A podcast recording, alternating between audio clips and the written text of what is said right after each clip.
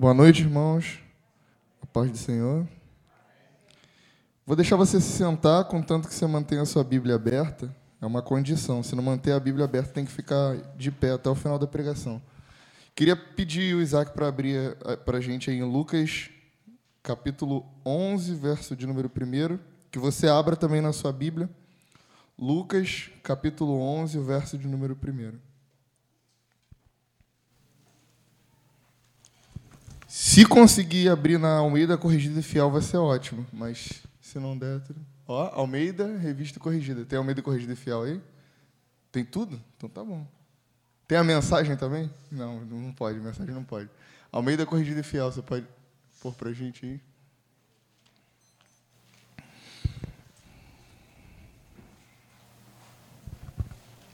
Lucas capítulo 11, verso de número 1.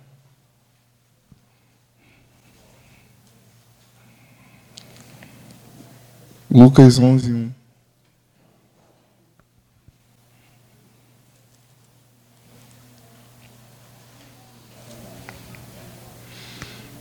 Diz assim: E aconteceu, vai nessa versão mesmo, não tem problema, depois a gente muda. E aconteceu que, estando ele a orar num certo lugar, quando acabou, lhe disse um dos seus discípulos: Senhor, ensina-nos a orar, como também João ensinou aos seus discípulos. E ele lhes disse: Quando orardes, dizei: Pai, santificado seja o teu nome, venha o teu reino. Dá a nós cada dia o nosso pão cotidiano. Perdoa-nos os nossos pecados, pois também nós perdoamos a qualquer um que nos deve, e não nos conduza em tentação, mas livrai-nos do mal. Até aí tá bom. A versão Almeida Corrigida e Fiel é a versão que tem o texto da oração do Pai Nosso da maneira que todo mundo conhece, né? Pai Nosso que está no céu, santificado seja o teu nome, venha a nós o teu reino, seja feita a tua vontade, e etc. Mas hoje nós vamos falar sobre a oração de Jesus, ou melhor, orando como Jesus. O texto de Lucas, capítulo 11, verso de número 1, diz para nós que Jesus estava em um lugar orando. O contexto do texto é: Jesus tinha mandado seus discípulos separado eles em duplas e tinha enviado seus discípulos a todos os lugares de Jerusalém, todos os lugares de Israel, para que eles pudessem pregar o evangelho aos judeus. Esses discípulos então retornam e começam a, a relatar os feitos de Deus através das mãos deles, através da, da, da vida deles. E disseram: Senhor, até os demônios se submetiam a nós quando nós os repreendíamos em seu nome. E aí Jesus fala: ah, Eu vi Satanás cair como um raio. E toda essa história você já conhece. Os discípulos estavam em missão, tinham retornado de missão, pregaram o evangelho, aconteceram sinais e maravilhas no meio deles. Demônios foram expulsos de pessoas, curas aconteceram, milagres aconteceram, os discípulos estavam felizes. Depois que tudo isso acontece, Jesus se retira para um lugar para orar. E o texto diz para nós no capítulo, no versículo 1, que Jesus estava em um lugar orando, ou orando em determinado lugar. Mas quando ele acabou, os discípulos disseram: Senhor, ensina-nos a orar. Os discípulos já tinham tido a experiência com os milagres, com as maravilhas, com a libertação, com a cura. Sinais poderosos vinham das mãos e através da vida dos discípulos de Jesus. Mas os discípulos pediram a Jesus: ensina-nos a orar. O que é mais importante no texto, que você não pode perder no, no versículo 1, é que o texto diz que Jesus estava em um certo lugar orando. Os discípulos esperaram Jesus terminar de orar para então perguntarem a ele e fazerem a pergunta que nós lemos aqui no texto. Isso significa para nós, meu irmão, que oração precisa ser mais do que uma atividade, precisa ser um lugar. Nós falamos muito sobre espírito de oração, nós falamos muito sobre orar em todo tempo, estar vigilantes em todo tempo, mas se quisermos seguir a risca o exemplo de Jesus, a oração precisa ser um lugar. Você precisa se retirar para orar. Você precisa entrar no seu quarto para orar. Você precisa entrar no seu carro para orar. Você precisa entrar no banheiro para orar. Mas você precisa de um lugar de oração. Você precisa de um lugar para estar, para que Jesus possa descer, sentar do seu lado e revelar a você a sua vontade. É assim que Jesus orava. Jesus orava com seus discípulos, Jesus orava junto com a multidão. Mas quando Jesus queria falar em intimidade com o Pai, Jesus se retirava para orar. Alguns textos vão dizer que Jesus fazia isso no monte, porque além de ser retirado, não ser um lugar mais difícil, nem todo mundo tem pique para subir o monte. Pastor, algumas vezes, quase ficou no meio do caminho, que ele falou que o coração deu aquelas disparadas, mas nem todo mundo tem a disposição para subir um monte, nem todo mundo tem a vontade de ir para o monte, e nem toda a multidão pode, então, pegar essas coisas e subir junto, junto com Jesus para o monte. Então, Jesus muitas vezes se retirava para o monte para orar.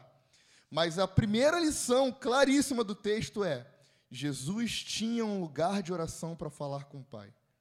Eu quero desafiar você nessa noite a talvez separar na sua casa uma cadeira, um banco, uma mesa, um sofá, um espaço e dedicar a presença de Deus. Para quando você sentar naquele lugar, você fechar os olhos e esperar ele vir com a sua doce presença. Muitas vezes nós estamos esperando Jesus vir sobre nós. E a gente está, não, mas eu oro. Mas você ora fazendo tantas outras coisas, mas existe um espaço do nosso dia em que o Senhor quer que a gente sente e dedique exclusivamente para Ele. Gente, o que Jesus estava fazendo era pregar o evangelho do reino em todo Israel. Nada era mais importante do que Jesus estava fazendo, mas estar com o Pai era mais importante do que pregar o evangelho do reino. Por mais que Jesus estivesse fazendo algo que era totalmente legítimo, santo, espiritual, estar com Deus Pai ainda era mais importante.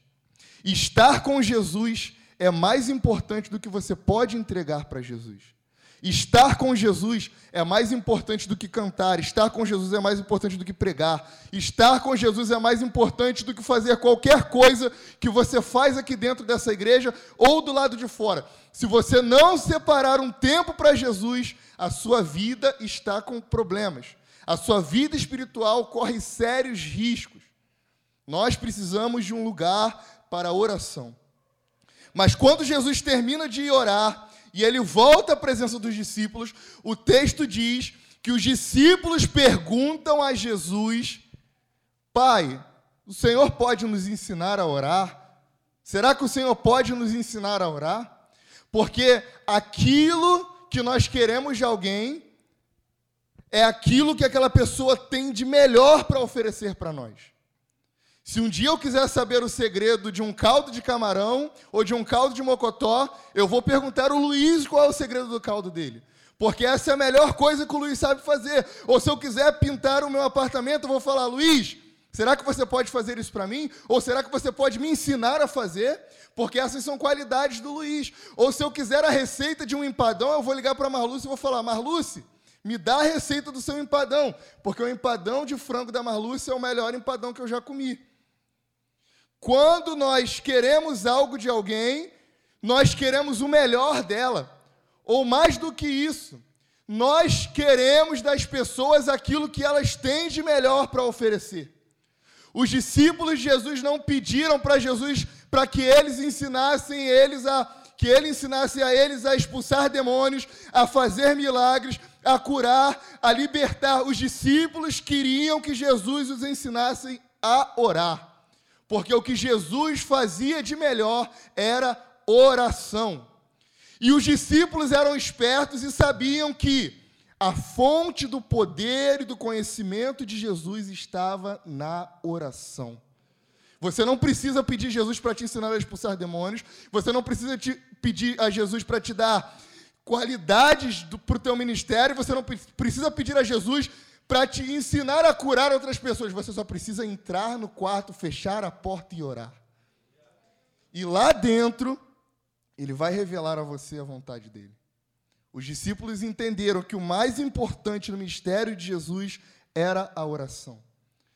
O pastor fala muitas vezes da experiência que ele teve de receber uma, uma profecia de alguém dizendo que ele iria ser chamado para o ministério, mas ele precisava pagar o preço. E qual é o preço, pastor, do ministério? Joelhologia, oração. A fonte do poder de Jesus estava na oração. O segredo de Jesus era a vida de oração. Mas não é só oração. Não era só orar ao Pai, era ter um lugar, era separar um momento para falar com Deus Pai. Por isso eu quero incentivar você que faça isso. Amém? Os discípulos sabiam que a oração era a fonte do poder de Jesus. E se ele ensinasse os seus discípulos a orar, as outras coisas seriam consequência. Tudo aquilo que Jesus fazia era consequência de dobrar os joelhos e separar um momento na presença de Deus Pai. Mas não para por aí, os discípulos dizem: Pai, ou melhor, Jesus, mestre, ensina-nos a, ensina a orar como João ensinava os seus discípulos a orar. Porque a segunda coisa que eu quero te ensinar e quero trazer clareza para você nesse texto é que a oração precisa ser ensinada. As pessoas entram na igreja, olham a gente orando, mas a gente nunca ensina as pessoas a orar. E aí as pessoas começam a criar repetições, porque elas aprenderam que para orar elas precisavam repetir o que as pessoas repetem. E aí todo mundo ora, soberano Deus e eterno Pai. Ou todo mundo ora, amabilíssimo Deus. Antigamente era assim na Assembleia de Deus, né? Inenarrável Deus. E muitas vezes as nossas orações não expressam a sinceridade diante de Deus, porque quando nós somos convidados a orar, a nossa cabeça, a nossa mente, ela já está conectada a um modelo de oração. Porque talvez ninguém nunca tenha sentado com a gente e falado: Tamara, ora pela cura de um enfermo. Mas eu vou ficar aqui do seu lado e vou te ensinar a orar, Tamara. Eu vou te ajudar a falar com Deus. Quais são as suas dificuldades? Ah, me faltam palavras. Ah, eu tenho vergonha. Ah, eu não sei me expressar. Ah, eu não sei falar bonito. A oração precisa ser ensinada. Os discípulos de João eram ensinados por João a orar.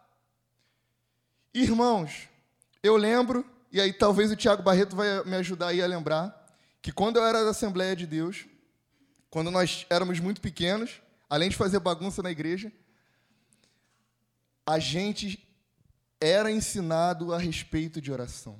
A gente cantava assim, olha só, com 4, 5, 6 anos de idade, a gente cantava assim: Se começarmos a orar, esse templo treme. Ó, o Samuel riu, o Samuel conhece. E se começarmos a orar, falaremos línguas. E o que, é que as nossas crianças cantam hoje? Peppa Pig, Dora Aventureira. Galinha pintadinha. Isso não é um problema, mas as nossas crianças não estão sendo ensinadas a orar. Elas crescem sabendo o nome dos personagens, sabem o nome dos, dos youtubers, dos TikToks, mas não conhecem a Jesus. Quantas famílias incentivam uns aos outros a trazerem crianças aqui para serem consagradas? Isso não é um problema, mas a tua, o teu filho, a tua filha, não vai ser consagrado ao Senhor se você não estiver no caminho ensinando o seu filho como trilhar o caminho correto.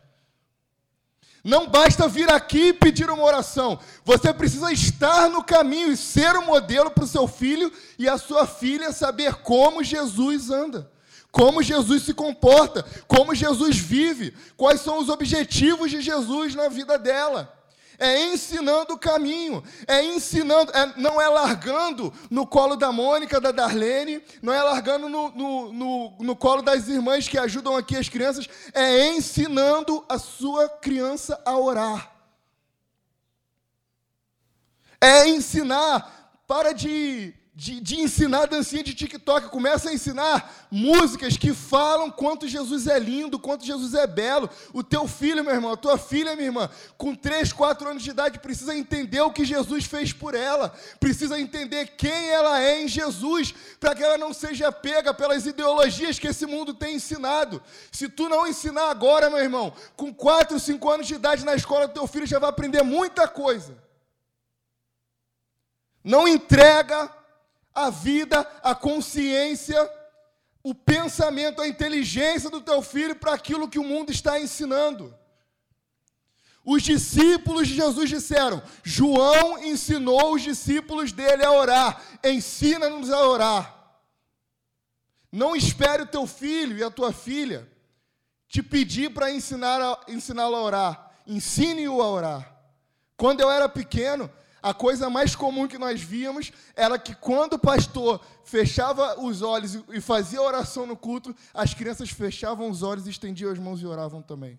Quando o pastor impetrava a bênção apostólica, as crianças fechavam os olhos e abriam as mãos, porque elas entendiam aquilo que estava acontecendo. Mas a educação de um filho e de uma filha não pode ser limitada ao culto à noite de domingo. Você precisa estabelecer na sua casa um trono de adoração a Jesus. Na época que eu era criança, nós fazíamos cultos domésticos. Por que é que as pessoas hoje têm vergonha? Ah, tenho vergonha de pregar. Ah, tenho vergonha de falar. Tenho vergonha de cantar. Antigamente as crianças cresciam no meio disso. Quantos pregadores mirins naquela época a gente via, quantas criancinhas cantando e louvando. Hoje essas crianças têm medo, elas não se envolvem, elas não conhecem a Jesus. Eu quero que você faça um teste aqui, chegando para o seu filho, para sua filha, e pergunta para ela quais personagens da Bíblia você conhece. Me conta a história dele. Comece a ensinar o seu filho a oração, porque oração precisa ser ensinada. Quantas vezes nós, vie, nós viemos aqui para orar, e aí eu não estou julgando ninguém, eu só quero trazer a revelação à sua consciência. Nós fechamos os olhos para orar. Senhor, abençoa fulano, abençoa ciclano, abençoa isso, abençoa, abençoa a igreja. Irmãos, o que é abençoar a igreja? Seja profundo na sua oração. Fale mais com Jesus, dê detalhes. Deus abençoe o Samuel. Por que abençoa o Samuel? Deus está perguntando. Eu sei que eu tenho que abençoar ele, meu filho. Mas o que, é que ele precisa? Ao invés de eu fazer uma oração automática, como eu estou acostumado a fazer, Senhor, abençoe o casamento do Samuel, abençoe ele naquele emprego, abençoe, dá, dá clareza a ele, ajude ele a chegar a um lugar mais alto, porque o Senhor tem algo melhor para os seus filhos. Seja específico na sua oração. Amém? Nós precisamos falar com Jesus sem usar o que ele vai condenar aqui no texto, as vãs repetições. E deixa eu te contar um segredo aqui que talvez você nunca mais cometa esse erro. Muitas vezes as pessoas são chamadas aqui na igreja, por, por exemplo, por oferta. E aí a pessoa ora, pede perdão do pecado, ora por tudo. Menos pela oferta. Ou às vezes no final pela oferta. E muitas vezes isso revela a nossa falta de vida de oração. Porque a gente aproveita a oportunidade pública para orar por tudo aquilo que a gente deveria orar no nosso particular. Mas se a gente tem uma vida com Deus, a gente pode chegar aqui e orar só pela oferta. Porque de manhã nós já acordamos, entramos no quarto, fechamos a porta e deixamos ele falar. Os discípulos disseram: Senhor, nos ensina a orar, porque eles sabiam também que a oração é uma necessidade. Por que, que então nós devemos orar? Nós devemos orar em primeiro lugar porque nós só estamos aqui hoje por causa da oração. Jesus orou por nós. João capítulo 17 diz que na oração sacerdotal Jesus disse: Pai, eu não oro só por esses que o Senhor me deu, mas por aqueles que o Senhor irá me dar também. Jesus, antes de entregar o seu corpo, sua, o seu espírito, antes de sacrificar e de morrer na cruz, ele orou por você, para que você estivesse hoje sentado no banco que você está para que eu estivesse aqui podendo pregar o Evangelho. Eu sou fruto da oração de Jesus, eu sou fruto da oração dos meus pais, eu sou fruto da oração dessa igreja, eu sou fruto da oração dos meus avós. Nós somos frutos de oração dos irmãos e irmãos que estão de joelhos dobrados para que essa igreja esteja de pé. Sangue dos mártires foi derramado para que nós pudéssemos hoje ter a liberdade de pregar o Evangelho de Jesus. Os cristãos da China, os cristãos da Coreia do Norte, os cristãos da Coreia do Sul oram e jejuam pela igreja do Ocidente para que Deus traga consciência para a igreja do Ocidente da liberdade em Cristo que ela tem. Nós somos frutos da oração do, da igreja ao longo do século. Por isso que a oração é uma necessidade, porque sem oração nós não estaríamos aqui hoje. Quantos filhos e filhas, talvez você esteja aqui me ouvindo, está aqui porque a sua mãe ou seu pai era alguém de oração que orou e pelejou em oração até que você chegasse aqui. E aí o que é que tu faz? Para de orar. Continua orando pela tua geração. Ora pelo teu primo que ainda não se converteu. Ora pelo teu filho que ah, está na igreja, está na igreja, mas não é crente. Filho de. Já ouviu ditado velho, né? Para quem é crente, ó, muito tempo lembra dessa. Filho de peixe, peixinho é. Filho de crente, não é crentinho. A minha real, eu fui criado no Evangelho a vida inteira. Nunca era aquela criança que, imagina só, oito anos de idade, já estava de calça jogava bola de calça, quando podia jogar bola, né, porque era de uma igreja extremamente rígida, mas o meu encontro com Jesus foi a partir dos 12 anos de idade. Sabe quando o apóstolo Paulo fala assim, o Espírito de Deus testifica com o nosso espírito que nós somos filhos de Deus? Foi aos 12 anos que eu falei, caramba, eu entendi o Evangelho. E às vezes teu filho está correndo para lá e para cá, está fazendo peça, está fazendo um monte de coisa, mas não é salvo por Jesus. Se você não ensinar para ele, que ele precisa confessar os seus pecados. A palavra de Deus fala que aquele que confessa ele diante dos homens, ele o confessará diante do seu Pai. Talvez o teu filho está brincando aqui felizão, ó. Mas chega na escola e ele não fala de Jesus com ninguém, porque ninguém pergunta, ou porque aquilo ali não faz parte do ambiente que ele tem. Mas eu tenho ouvido histórias de pais e mães que têm consagrado a vida dos seus filhos a Jesus, e essas crianças estão sendo batizadas com o Espírito Santo, estão tendo sonhos e visões. Algumas dessas crianças estão montando células, G6 ou G-céus, porque desde pequenos estão sendo conectadas com Jesus, isso faz parte da realidade dela. Eu ouvi recentemente a história de uma criança que estava na escola e a professora estava passando mal, mas o pai dela ensinou que Jesus curava. E ela disse: Professora, posso orar pela senhora? E aquela professora foi curada. Hoje, essa criança, nove anos de idade, tem mais de 15 crianças no GECEL que ela lidera. Porque ela foi, aprenderam, aprendeu, ensinaram para ela que Jesus curava. Nós precisamos ensinar os nossos filhos que Jesus cura. Os nossos não, os de vocês que ainda não têm filho. calma, pastor. Calma, irmã da mãe, calma.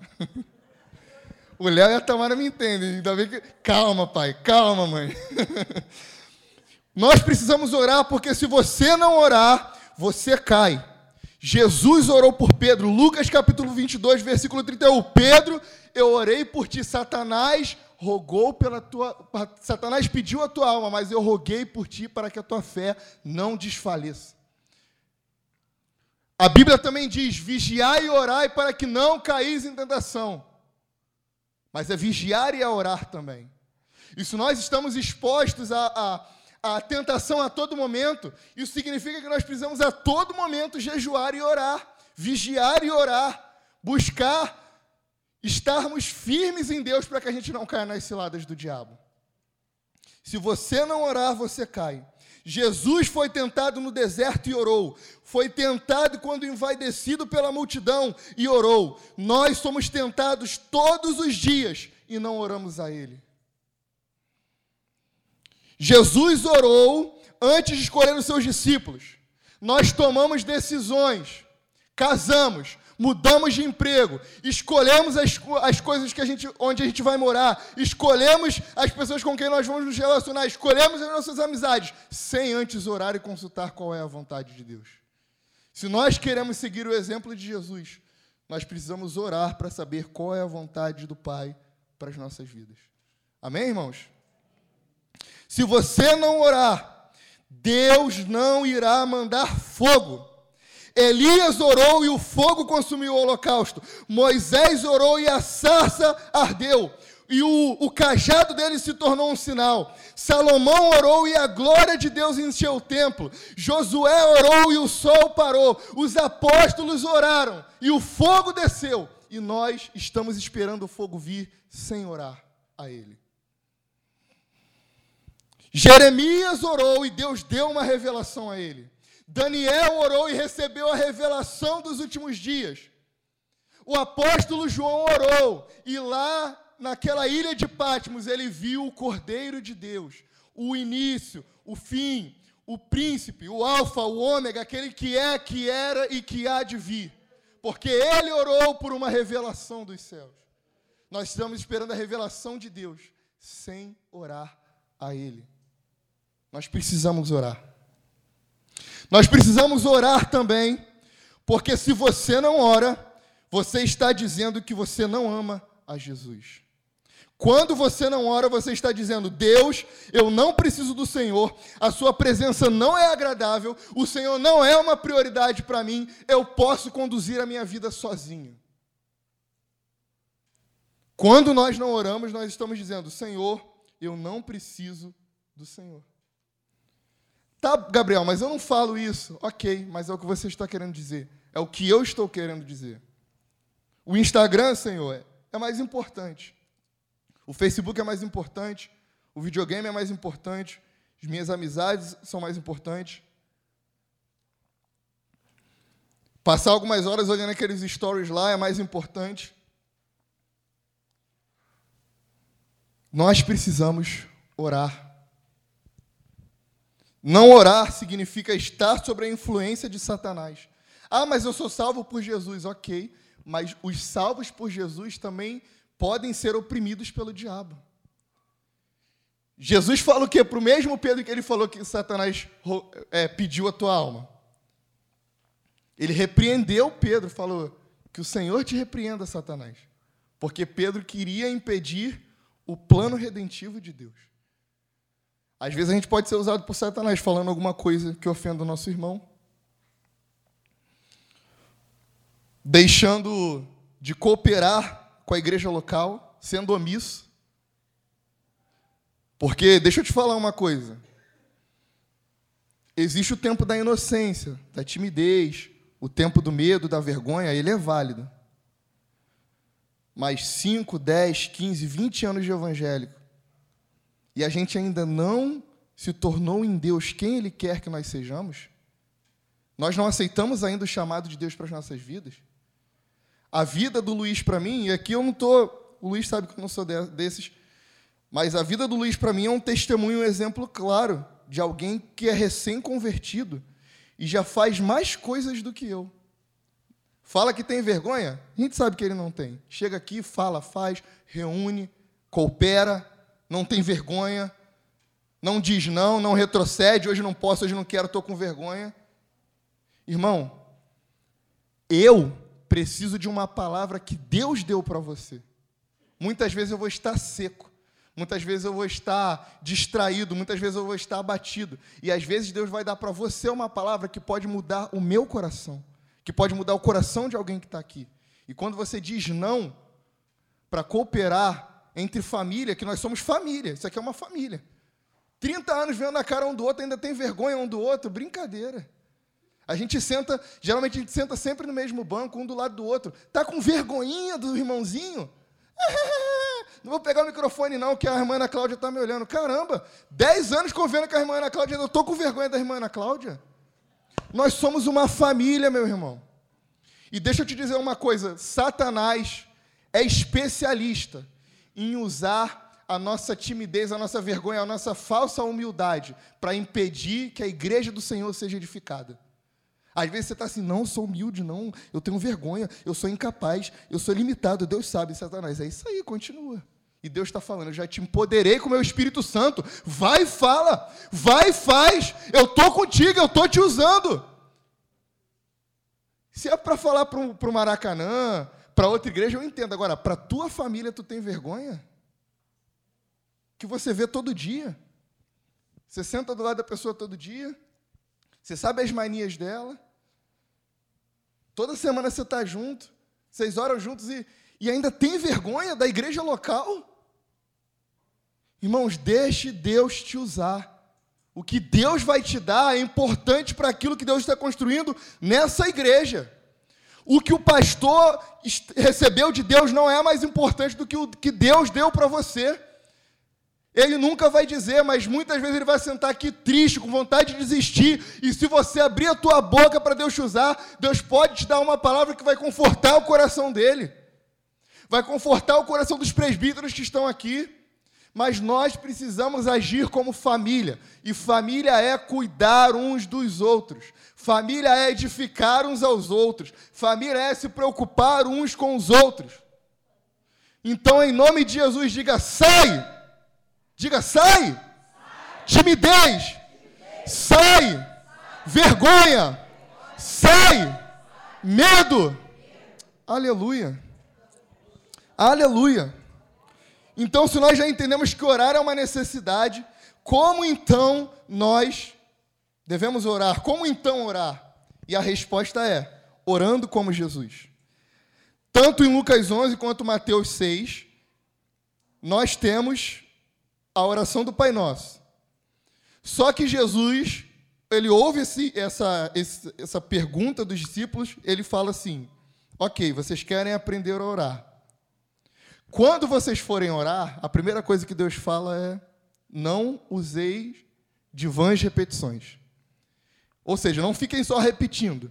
Aí eu já falei lá atrás, né? Quando for orar, entra na presença de, de Jesus em consciência. Aquela oração que você sempre começa, amado Deus, soberano Pai, tudo bem, não tem problema. Mas usa outros adjetivos. Eu, eu, eu, eu, não sou Deus, óbvio, mas se eu fosse Deus, eu ia falar assim: ok, eu já entendi que eu sou soberano e eterno. O que mais? Mulher assim, né? Você chega em casa, ok, você está linda. Ah, linda o quê? Ah, fala direito, como assim? A Darlene chega em casa de cabelo cortado, aí o Samuel, tá linda. Aí ela, tá, tá lindo o quê? O que que tá diferente? Sei, você tá lindo, você sempre é linda. Tá bom, o quê? Nós precisamos ser específicos. Entra na presença de Jesus. Senhor, o Senhor é lindo. Caramba, que dia lindo, Senhor. Eu sei que foi o Senhor que fez isso hoje. Torne a sua oração diferente, meu irmão. Não faz no automático, não. Pense em cada palavra com detalhe. O Senhor está olhando a nossa, a nossa intenção, o nosso carinho em falar com Ele a nossa devoção, o nosso cuidado, a nossa intenção de conversar. Imagina se eu chego para a Bela e falo assim: fala aí, fala aí, fala aí, fala aí, todo dia. Ela vai cansar, gente, fala aí, chega de falar aí, fala direito comigo. Esses dias ela chegou em casa e falou comigo assim, porque eu, eu, tra eu trabalho de casa, tipo, híbrido, né? Uma parte dos dias em casa, uma parte eu vou para a empresa. Aí ela fala que ela chega, todo, oi amor, isso aqui, isso aqui, isso aqui lá. E eu falo, aí ela, tá tudo bem? Aí eu falo, tudo bem. Aí ela, pô, todo dia eu chego você, tudo bem, tudo bem, tudo bem, tudo bem. Queria que você um dia me levantasse, me abraçasse, me rodasse. Aí ela chegou em casa um dia desses, eu levantei ela, abracei, rodei, eu falei, ê! Porque a gente precisa ser diferente. A gente precisa, nem, ninguém imagina, né, que a Isabela é assim. Pois é. A gente precisa Lá, ó, o pastor falou que elogia o lacinho da sua esposa. O pastor falou que elogiou o lacinho da irmã Sandra e deu certo. Aí vai chegar vai chegar alguém em casa, vai elogiar o laço da esposa, mas eu nem usei laço. Que mulher na rua que tu olhou que estava com laço? Irmãos, nós precisamos ser intencionais na nossa oração. E Jesus nos ensina a fazer isso. Ele diz: quando orar, não usem de vãs repetições. A primeira coisa que eu aprendo então é que eu não devo orar no automático, eu preciso ser específico. Mas eu aprendo também que a oração do Pai Nosso não é uma oração de repetição. Não se ora, Pai Nosso que está no céu, santificado seja o teu nome. Eu entendo que a oração do Pai Nosso é um modelo de como orar. Eu olho o Pai Nosso, eu entendo que existe uma estrutura de oração ali, e a partir daquela estrutura de oração, eu monto a minha própria oração. E aí, pensando nisso, existem duas características da oração do Pai Nosso. A primeira delas é quando nós estamos pedindo primeiro pelas coisas do alto, porque as coisas de Deus são mais importantes do que as nossas coisas pessoais. E a segunda maneira de orar é orar pelas nossas necessidades humanas. A oração do Pai Nosso ela começa assim. E aí vamos acompanhar, abra sua Bíblia aí, Lucas 11, versículo 1. Põe para a gente aí, Isaac. Vamos correr, que a gente ainda tem que orar.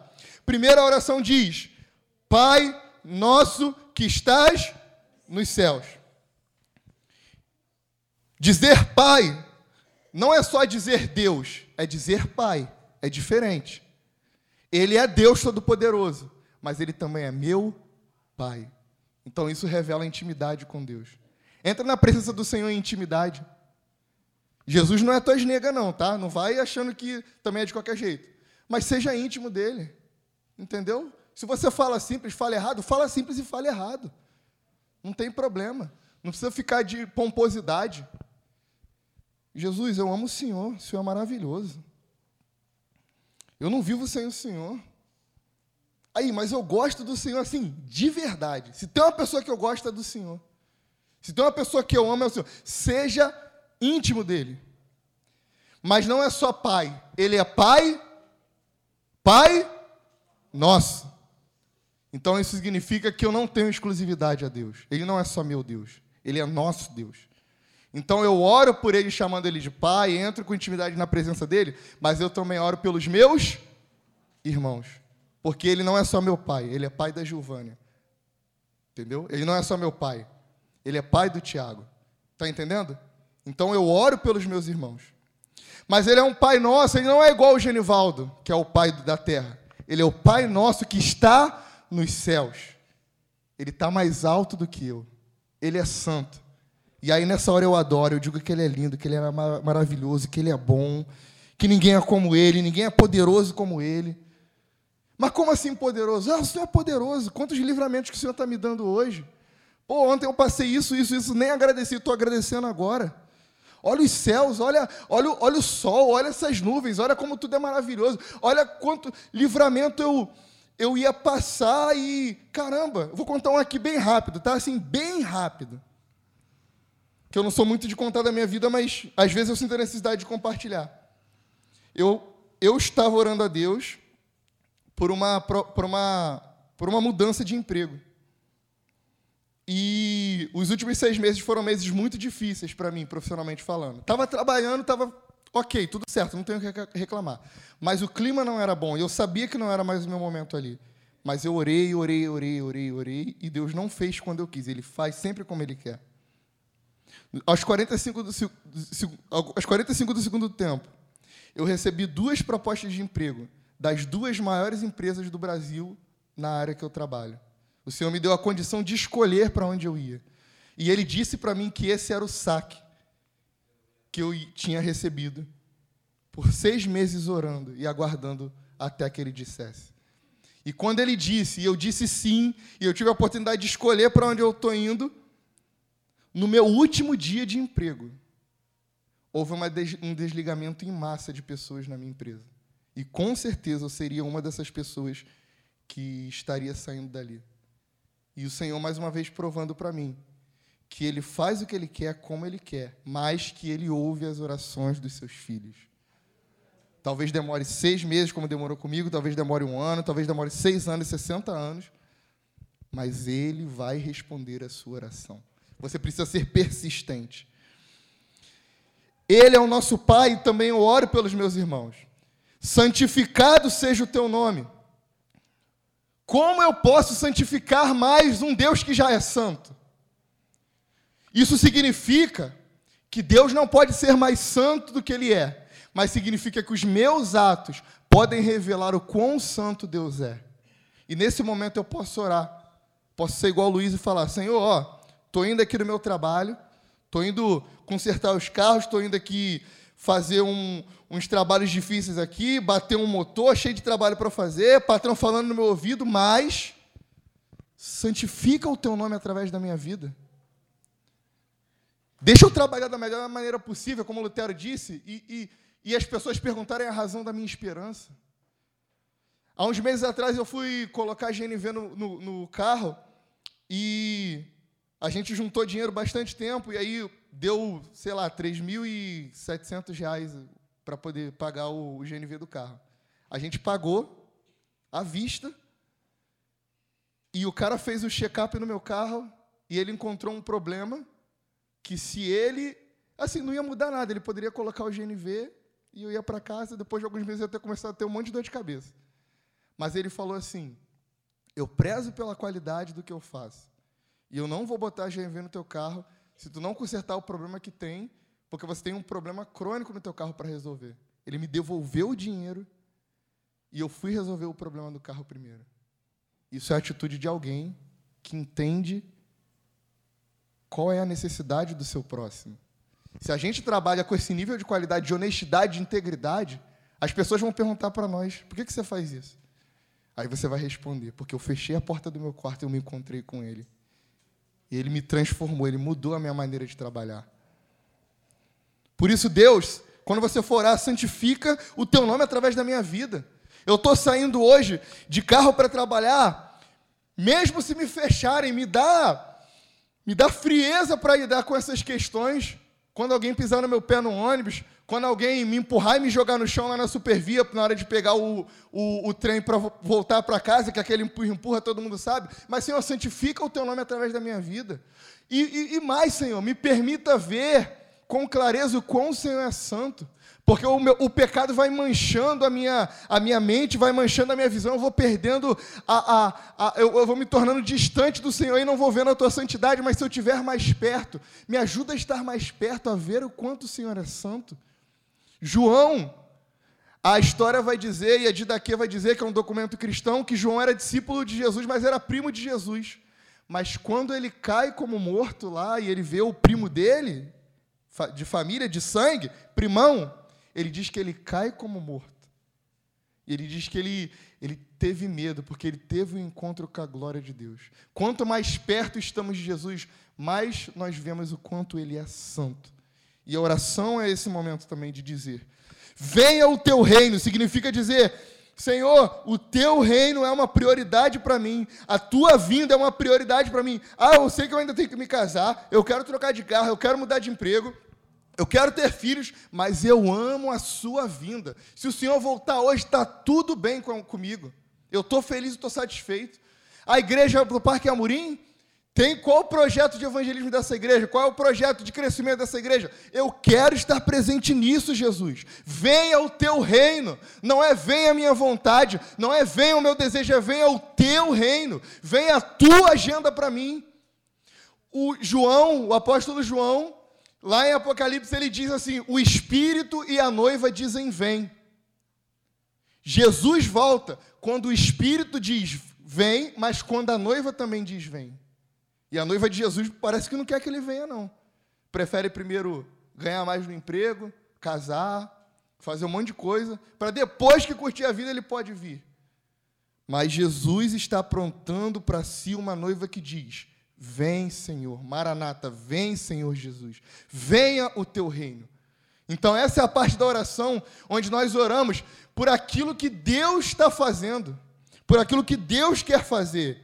E aí a gente continua, seja feita a tua vontade assim na terra como no céu. Senhor, muda a nossa vontade, eu quero desejar o que o Senhor deseja, eu quero fazer o que o Senhor quer fazer. Nós queremos experimentar o que o céu está vivendo. O céu está diante do Senhor dizendo: Santo, Santo, Santo. E eu quero olhar para aqui, daqui de baixo e ver a santidade do meu Deus. Seja feita a sua vontade. Senhor, eu quero trocar de emprego agora, mas eu tenho que esperar seis meses. Seja feita a sua vontade. Senhor, eu quero me casar, mas eu não tenho dinheiro. Senhor, que, que, que eu vou fazer? Está apertado, está difícil. Eu preciso encontrar alguém. Seja feita a sua vontade. Senhor, mas meu relacionamento terminou, mas não deu certo, mas eu amava, mas ele me traiu, mas ele mentiu para mim, mas não deu certo, ele já está com outra, ela já está com outra. Mas seja feita a sua vontade. Como que eu posso aprender, Senhor? Qual lição o Senhor está me ensinando? Pare de perguntar para o Senhor por quê e comece a perguntar para quê. Qual é o objetivo? Qual é o propósito? O que o Senhor está me ensinando? Como eu posso mudar? Como eu posso melhorar? Amém? Esses são os momentos onde nós oramos pelas coisas do alto. É nesse momento que você pode pedir pela igreja do Parque Amorim, é nesse momento que você pode orar pela igreja de Belfor Roxo, pela igreja do Rio de Janeiro. Senhor, qual a tua vontade aqui para essa cidade? Me revela, me dá sonho, me dá visão, me dá visões, visão aberta me, me dá visita de anjos. Que eu abra a palavra e entenda o que, o que, o Senhor está querendo da igreja do Parque Almorim. É o quê? Que a gente ame mais, que a gente evangelize mais, que a gente cuide mais uns dos outros, que a gente seja mais família. Qual é a tua vontade? Mas depois que nós passamos por isso, nós então oramos pelas nossas necessidades humanas, humanas. Porque Deus é Deus, mas Ele também é Pai. E o Pai também se preocupa com as necessidades dos seus filhos. E aí a oração começa. Pão, perdão e proteção. Dá-nos cada dia o nosso pão cotidiano, ou dá-nos o pão nosso de cada dia. Se nós estamos orando pelo pão do dia de hoje, é porque a oração de hoje só serve para o pão de hoje. Se eu oro pelo pão de hoje, de cada dia, significa que amanhã eu tenho que orar pelo pão de amanhã. Então a oração é uma atitude contínua. Eu oro hoje pelo pão de hoje. E amanhã eu oro pelo pão de amanhã. Mas sabe qual é a lição que eu entendo aqui nesse texto? É que orar pelo pão significa que o pão ainda não veio. Então significa que acordar, ao acordar, eu preciso orar ao meu Deus, para que Ele provenha tudo aquilo que Ele quer prover na minha vida. Eu não espero as coisas caírem do céu, não faço as coisas pelos meus próprios, pelo meu próprio esforço, mas eu oro, Senhor, manda hoje o pão, me ajuda hoje no meu trabalho, me ajuda hoje a, a passar o meu dia da melhor maneira correta. Os judeus, toda vez que acordam, eles oram assim. Estava até brincando com o pastor ontem. Shema Israel Adonai Eloheinu Adonai Echad. Todo dia. E aí, quando eles vão dormir, antes de dormir, eles sentam na cama e oram. Shema Israel, Adonai Eloheinu, Adonai Echad. Que significa, ouve, ó Israel, o teu Deus é o único Deus. E isso eles estão dizendo, quando eu acordo, eu não posso esquecer que o meu Deus é o único Deus. Quando eles vão dormir, eles oram, eu não posso esquecer que o meu Deus é o único Deus. Mas nós acordamos e dormimos sem buscar qual é a vontade dele, sem buscar o fortalecimento dele para passar o nosso dia. Acordar sem orar é acordar dizendo: Deus, eu não preciso do Senhor no meu dia, eu posso lidar com ele sozinho. Nós precisamos manter o costume de orar quando nós acordamos. Bota o... Ah, mas o meu celular é importante para acordar para o trabalho. Legal, bota ele do outro lado lá, ó, e acorda. Corre lá só para poder desligar o alarme e ora. Por mais que o teu tempo de qualidade com ele não possa ser pela manhã, porque eu já acordo para ir para o trabalho. Ok, acorde e ore. Acorde cinco minutos mais cedo, dez minutos mais cedo, quinze minutos mais cedo, meia hora mais cedo. Mas ore pelo pão do dia, pela provisão do dia, pela proteção do dia. Amém? Perdoa os nossos pecados, pois também nós perdoamos a qualquer que nos deve ou perdoa os nossos pecados como nós perdoamos aqueles que nos têm ofendido. Significa, Senhor, eu estou perdoando o pecado do meu irmão porque eu sei que o Senhor perdoou todos os meus pecados na cruz do Calvário. É nesse momento que você ora por aquela pessoa que você já está há 30 anos guardando mágoa, sem falar com ela. Mas você ora para que o Senhor possa guardá-la na sua bondade e misericórdia. Nesse momento você ora: Senhor, não tenho forças, a minha humanidade não aguenta, mas eu perdoo essa pessoa. Irmãos, crente que não perdoa não é crente. Filho de Deus aprendeu lá, lá atrás que as ofensas e pecados dele foram perdoados por Jesus. Por isso ele precisa perdoar as ofensas dos seus irmãos. A palavra de Deus fala que se você, se alguém tem algo contra você, se alguém, não é nem você, entendeu? É tipo assim, o Sérgio me ofendeu. Foi o Sérgio, não foi eu. Mas se ele fez uma coisa contra mim, eu tenho que deixar minha oferta, perdoar o Sérgio e depois voltar e ofertar, senão Deus não recebe a minha oferta. Então, perdoar faz parte da vida cristã. Mas deixa eu aliviar o fardo para você. Perdoar não significa conviver. Pisaram na bola contigo muito feio? Perdoa. Você não precisa chamar para tua casa, tu não precisa contar teus planos e teus sonhos para ela, mas você tem o dever cristão de perdoar, como Deus Pai nos céus perdoou os seus pecados lá na cruz do Calvário através do seu filho. Então, nesse momento nós oramos pelo perdão dos pecados dos nossos irmãos e por aquelas pessoas que nos ofenderam por aqueles que fecharam a gente no trânsito, por aqueles que entraram no ônibus, colocaram a arma na tua cabeça e levaram teu celular, pelo teu chefe que falou um monte de besteira para você, mas a, a, a, fatura do cartão tá alta para caramba, você tem que pagar, a, você tem que trabalhar, precisa do salário, não pode falar nada. Mas você ora por aqueles que te ofenderam, para que eles sejam perdoados por Deus. Amém? Essa é a parte mais difícil da oração. Mas livra-nos do mal Livrar do mal é livrar do mal de não perdoar, mas é também livrar do maligno, é livrar do diabo. É entender, meu irmão, que como a gente sempre fala por aí, o diabo não está brincando de ser diabo. O maligno está ao nosso redor. O maligno, o diabo, ele está tramando contra nós. E livrar do mal significa, Senhor, me cobre com as tuas asas. Quando você lê lá o Salmo 91, que um monte de gente deixa a Bíblia aberta lá na loja, achando que vai livrar de assalto, vai livrar do mal, o texto de, de, de Salmos 91, aquele que habita no esconderijo do Altíssimo, é uma oração. Como que se esconde? Onde é o esconderijo do Altíssimo? É o lugar da oração. Como ser livre do maligno, das ciladas do diabo, do pecado? Orando, meu irmão. Falando com Deus. Pedindo, Senhor, me guarda. Abre os meus olhos espirituais, me dá discernimento, me ajuda a entender, me ajuda a perceber. Mas, ore para que Deus abra os seus olhos espirituais para que você possa ver os planos e as ciladas do diabo e ele possa fugir de você, porque você vai resisti-lo através de uma vida de oração. Paulo fala que quando ele estava diante de, de. Quando ele estava pregando o evangelho, algumas pessoas começaram a repreender os demônios, falando, sai, sai. E os demônios disseram: Nós sabemos quem Paulo é, sabemos quem Jesus é, mas vocês, quem são? Por isso, nós precisamos orar para que Deus nos livre do maligno. Nós precisamos orar, meus irmãos. Amém?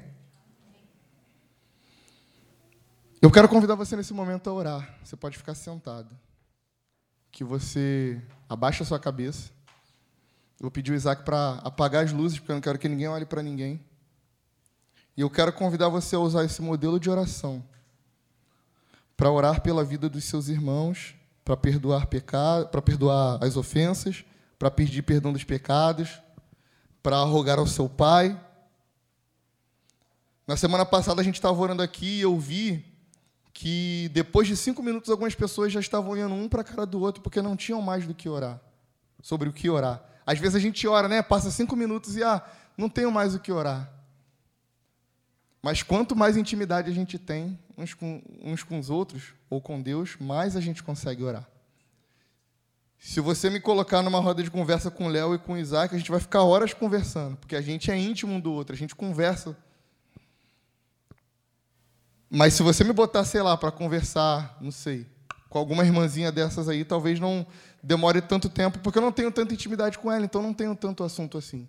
Quanto mais estarmos na presença de Jesus, mais nós vamos ter assuntos para falar com Ele. Aí tu vai conseguir orar 5, 10, meia hora, uma hora, algumas horas na presença dEle. Antes de nós orarmos, eu quero te incentivar uma coisa também. Eu falei para vocês que orar pela manhã é um desafio. Eu nem sempre consigo tirar tempo de oração longa para orar é, de manhã, mas eu tenho me dedicado a orar. Quero te desafiar não só a orar, mas a palavra de Deus fala que nós devemos levar as cargas uns dos outros.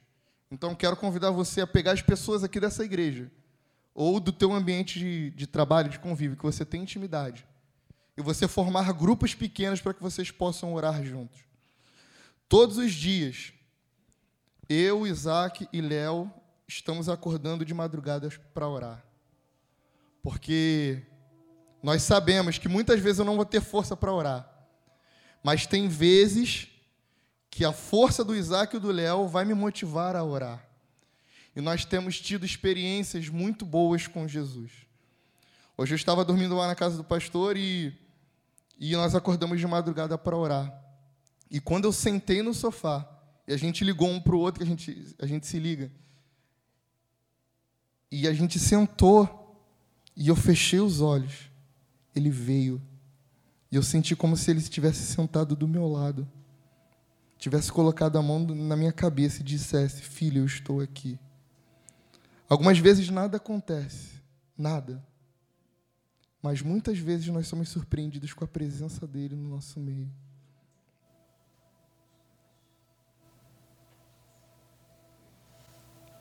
Um dia desses eu estava trabalhando em casa, a Isabelle estava lá comigo.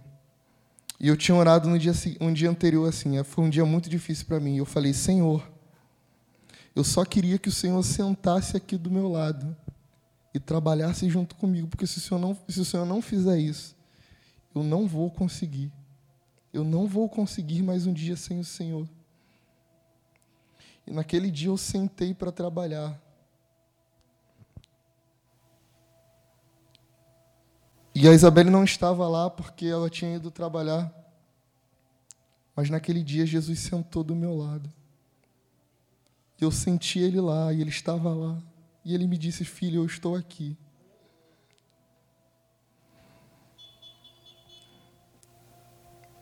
Ele está aqui nessa noite, meu irmão.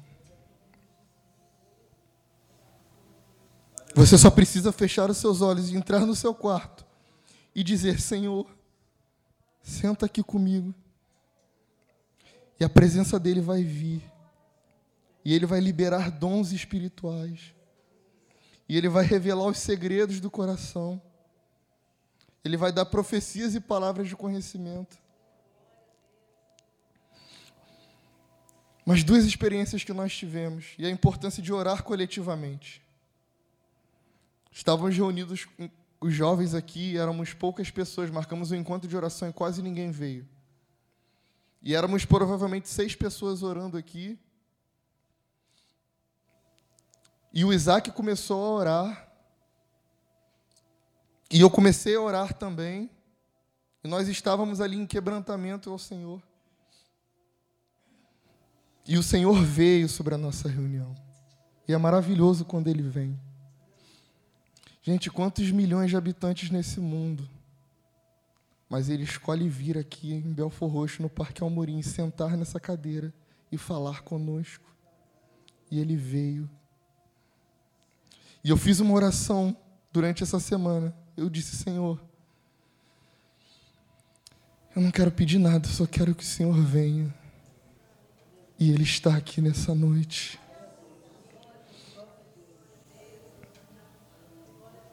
Ele está aqui nessa noite.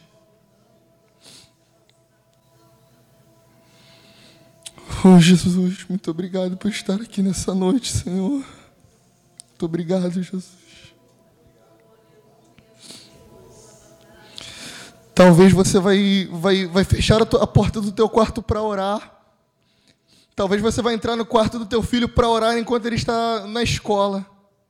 E quando ele voltar em casa, ele vai ser visitado por anjos. Talvez o teu marido que nunca entrou numa igreja, tua esposa que não gosta de igreja. Mas você vai criar um ambiente tão favorável na tua casa que o céu vai descer, e quando eles chegarem em casa, ou quando elas chegarem em casa, eles vão saber que o Senhor esteve naquela casa. Ô oh, Senhor, nós oramos em nome de Jesus por um nível de, de, da tua presença tão forte, mas tão forte, que as pessoas que estão desligadas à nossa volta percebam que o Senhor chegou.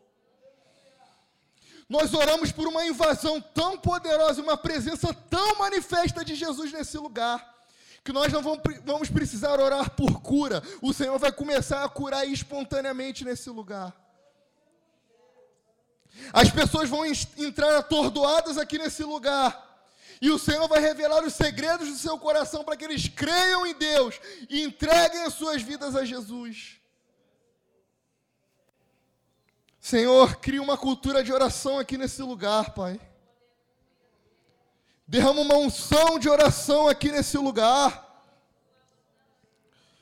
O que marcou os grandes homens e mulheres na história da igreja foi apenas uma experiência. Eu oro para que os meus irmãos tenham uma experiência, um momento decisivo, um momento marcante. Assim como Jacó teve e lutou com Deus e prevaleceu. Assim como os teus anjos apareceram para Elias, para alimentar ele em um momento difícil. Assim como o Senhor apareceu para John Wesley, naquela experiência, o coração dele foi estranhamente aquecido. Toca-nos, Senhor, nessa noite. Que quando os meus irmãos sentarem para orar, que quando eles entrarem no quarto e separarem tempo para orar na Sua presença, o Senhor venha com a Tua presença santa e manifesta sobre eles. Aquela presença que o nosso corpo começa a tremer que a nossa língua começa a enrolar, que os nossos olhos espirituais começam a ser abertos e nós vamos sendo visitados por anjos. Senhor, eu oro para que os meus irmãos não sejam dependentes de revelação e profecia. Eu oro para que quando eles entrem no quarto secreto, eles ouçam direto da tua própria boca a vontade do Senhor para a vida deles. Comece a orar, meus irmãos. Não fique ouvindo a minha oração, não. Comece a orar, comece a orar, comece a orar, comece a orar. Ore, ore, ore, ore, ore, ore, ore, ore, ore, ore mais alto, ore, ore, ore. Coloque as mãos sobre seus irmãos e comece a orar pela vida deles. Comece a clamar pelo fogo do Espírito. Porque se nós não orarmos, o fogo não vem. Se nós não orarmos, a unção não vem. Se nós não orarmos, o avivamento não vai vir. O quebrantamento não vem. A libertação do pecado não vem. Há uma unção sobre esse lugar nessa noite. E eu posso sentir, quase que pegar essa unção nesse momento. E é o Senhor passando nesse lugar, Ele escolheu o dia de hoje para vir aqui visitar esse culto. E o Senhor ele não visita cultos, Ele visita pessoas. Então seja visitado pelo Senhor nesse momento. Ore, meu irmão, ore, meu irmão, ore, meu irmão. Esqueça os problemas, esqueça as adversidades e ore a Ele. Oh, meu Pai, em nome de Jesus, eu oro por conhecimento de Deus. A tua palavra diz que aquele que quer sabedoria, peça a Deus que dá sem medida. Vem com sabedoria nesse lugar, Jesus. Vem com conhecimento do teu filho nesse lugar, Jesus. Vem com dons espirituais.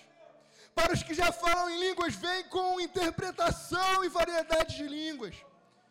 Para os que estão mortos, vem com discernimento de espírito e vida do espírito neles. Para os pais que estão cansados, vem com o fogo do espírito e que eles possam incendiar os seus filhos.